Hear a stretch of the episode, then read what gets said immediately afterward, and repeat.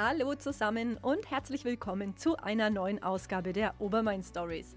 Ja, wir hatten eine kleine Osterpause, dafür melde ich mich jetzt zurück und zwar mit einem etwas abgeänderten Konzept. Den Podcast wird es jetzt immer einmal im Monat geben und zwar immer am Anfang von jedem Monat. Und dafür versorge ich euch zweimal im Monat über einen Newsletter mit nicht nur positiven Content, sondern vor allem Veranstaltungstipps aus der Region. Die erste Ausgabe ist jetzt schon am 1. Mai rausgegangen an über 120 Empfänger. Und ich würde mich natürlich freuen, wenn ihr euch auch noch anmeldet. Das Ganze geht über meine Website unter www.obermain-stories.de slash newsletter. Könnt ihr euch für den regionalen Event-Newsletter anmelden. Den Link gibt es natürlich auch in den Show Notes. So, so viel zum Organisatorischen. Jetzt wollen wir aber mal mit den beiden heutigen Beiträgen starten und die sollen euch ein paar Einblicke in die Themen Regionalerzeugung und Selbstversorgung hier am Obermain geben. Ich habe dabei die aktuelle internationale Situation auch so ein bisschen zum Anlass genommen, weil ja schon gerade so auch ein bisschen Panik gemacht wird, sei es bei der Getreideproduktion und auch, ja, die Regale mit Sonnenblumenöl sind leer.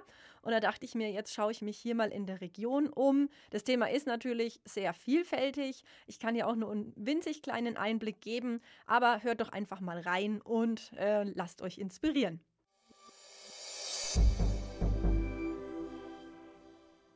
Wir starten in Weißbrem bei Bad Staffelstein und zwar auf einem Roggenfeld.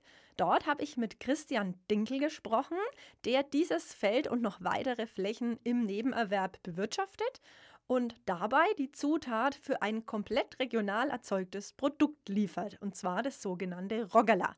Das Besondere an dem Roggala ist, äh, wir haben die komplette Wertschöpfung im Landkreis.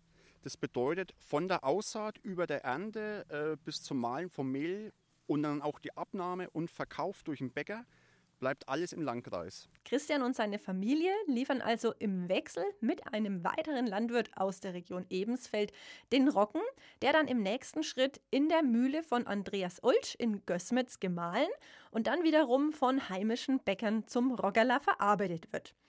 Als ich mich da letzte Woche mit Christian getroffen habe, war für einen Laien wie mich jetzt noch nicht viel vom Getreide zu sehen, sondern das sah eher aus wie so eine grüne Wiese.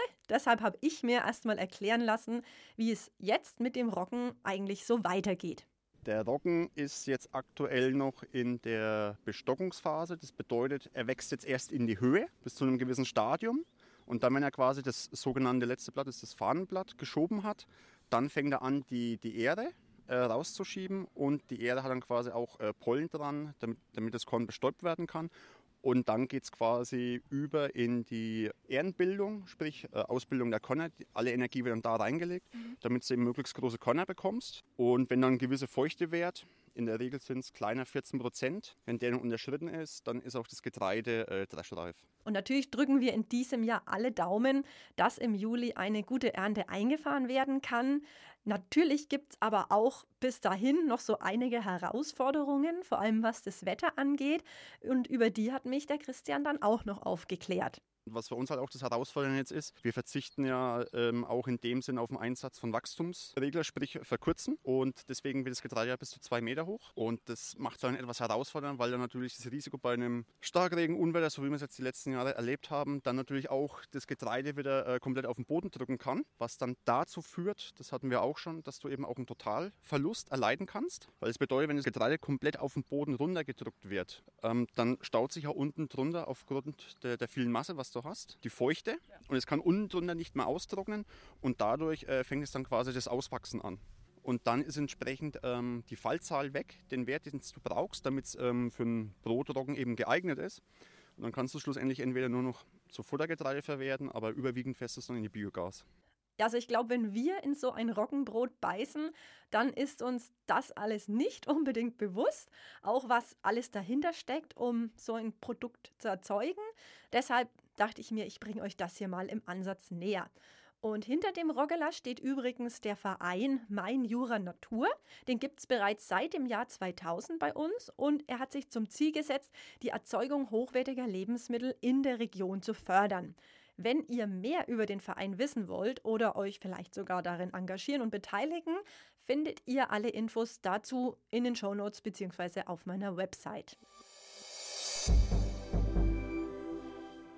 Von Weißbremen kommen wir jetzt mal nach Redwitz. Genauer gesagt zu einer großen landwirtschaftlichen Fläche zwischen der Bundesstraße und den Ebneter Felsenkellern. Dort habe ich mich mit Anna Rübensaal und Matthias Wendel getroffen, die vor zwei Jahren ein spannendes Projekt ins Leben gerufen haben, das sich mit dem Thema Permakultur befasst. Damit ihr jetzt erstmal einen Eindruck davon bekommt, was Permakultur eigentlich ist, lasse ich das am besten die Anna gleich mal erklären. Also ganz grob gesagt ist Permakultur ein nachhaltiges Konzept für die Landwirtschaft und für den Gartenbau. Und das Besondere daran ist, ähm, dass die Natur als Gestaltungsvorbild dient. Das heißt, es geht im Endeffekt darum, von Ökosystemen zu lernen und mit dem Wissen dann aber auch selbst stabile und robuste Systeme zu entwickeln. Und die sollten dann zum einen essbare Erträge liefern, also Obst, Gemüse und Kräuter, und zum anderen aber auch Lebensräume für Tiere schaffen. Man könnte sich es also im Prinzip als eine Art essbare Biotope vorstellen. Und ein schönes Beispiel für so ein nachgeahmtes Ökosystem ist zum Beispiel ein Waldgarten. Und der orientiert sich dann sozusagen an seinem natürlichen Vorbild, dem Urwald, ähm, indem er dann zum Beispiel auch aus verschiedenen Schichten besteht. Das heißt große Nussbäume, Obstbäume, Rankpflanzen, Beerensträucher, Gemüse und Kräuter.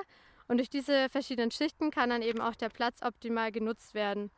Und ähm, die Pflanzen können sich dann sogar auch noch untereinander positiv beeinflussen. Das heißt zum Beispiel, dass die Bäume die darunter liegenden Pflanzen vor Hagelschlag schützen und Schatten spenden und die Pflanzen bzw. das Gemüse und die Kräuter wiederum den Boden um den Baum herum vor Grasbewuchs, Sonne und damit auch vor Austrocknung schützen. Und es gibt auch Gemüse, wie zum Beispiel den Meerrettich. Wenn der darunter gepflanzt ist, dann kann der sogar dabei helfen, dass Wühlmäuse nicht mehr an den Baumwurzeln nagen. Also das sind nur einige positive Beispiele, die ich dort kennengelernt habe. Also die Permakultur ist sozusagen ein Gegenentwurf zur konventionellen Landwirtschaft und setzt äh, nicht auf Monokulturen oder Massenproduktion, sondern auf Vielfalt im Einklang mit der Natur.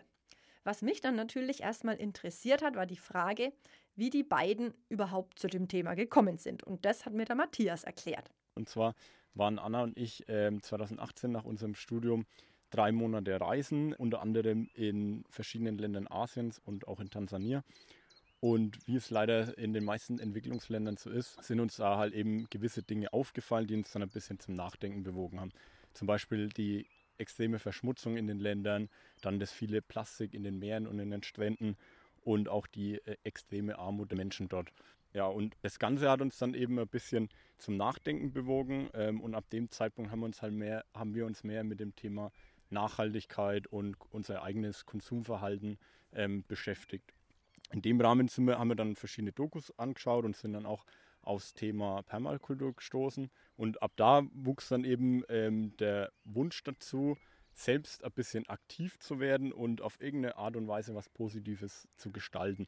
Weil es bringt ja nichts, wenn man immer die ganze Zeit nur meckert, aber selber nichts dagegen tut. Und für den Start eines solchen Projekts hatten die beiden glücklicherweise super Startbedingungen, denn die Eltern von Matthias haben in der Nähe in Unterlangenstadt einen landwirtschaftlichen Betrieb und hatten eben diese große Wiese zur Verfügung, die seit über 200 Jahren in Familienbesitz ist. Ja, und damit das Ganze nicht ausstirbt oder endet, führen die beiden das nun auf eine etwas andere Art und Weise weiter.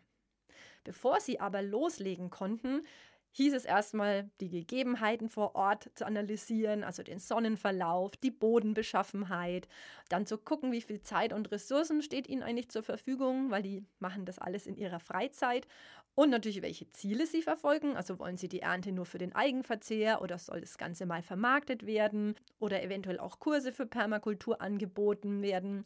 Ja, und daraufhin haben sie einen Plan angefertigt, festgelegt, welche Gestaltungselemente dann konkret umgesetzt werden sollen. Und bislang ist Folgendes dabei rausgekommen.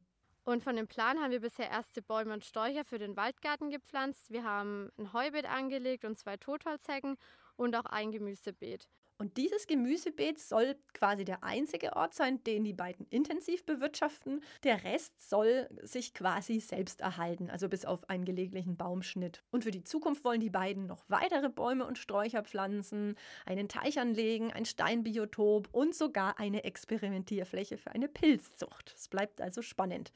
Im Gespräch mit Anna und Matthias habe ich auf jeden Fall gemerkt, mit wie viel Begeisterung sie dem Ganzen in ihrer Freizeit nachgehen. Und dann habe ich mir natürlich kurz von Matthias erläutern lassen, was sie an dem Permakulturkonzept so fasziniert. Ganz grob zusammengefasst würde ich sagen, dass es uns fasziniert, auf ähm, relativ geringer Fläche mit möglichst wenig Aufwand einen hohen Ertrag zu erzielen. Ähm, dadurch lernt man auch sehr viel von der Natur und realisiert dann irgendwann, dass jedes einzelne Lebewesen, jedes Insekt, jede Pflanze irgendwo seine Existenzberechtigung hat und Teil eines großen funktionierenden Systems ist. Und ja, wer jetzt auf den Geschmack gekommen ist und bestenfalls selbst im Garten aktiv werden möchte, für den hat Anna abschließend noch ein paar Tipps zusammengefasst. Genau, also grundsätzlich haben wir schon gesagt, lässt sich Permakultur auch im Hausgarten umsetzen. Um aber damit zu starten, würde ich schon ähm, raten, sich erstmal intensiver mit dem Thema auseinanderzusetzen.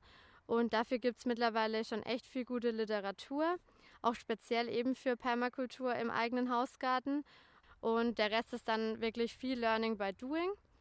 Und ähm, so ein ganz grundsätzlicher Tipp, den ich noch gerne loswerden würde, wäre ähm, eben, dass man versucht, die Angst vor Unordnung im Garten etwas zu überwinden. Also viele Leute verwechseln ihr, ähm, ihren Garten so ein bisschen mit dem Wohnzimmer und demnach ähm, ist es einfach im Garten schöner, auch ein paar wilde Zonen zuzulassen, wie zum Beispiel ein Wildblumenbeet, ein Laubhaufen oder ähnliches. Und im Endeffekt kostet es einfach weniger Arbeit und die Lebewesen haben auch noch die Möglichkeit, Nahrung und Unterschlupf zu finden. Und ähm, auch in Kombination dann mit anderen Permakulturgestaltungselementen, wie jetzt zum Beispiel einer Kräuterspirale oder einem Mandala-Beet oder einem Teich, kann so ein Garten eben auch sehr, sehr schön aussehen und zur eigenen Oase werden.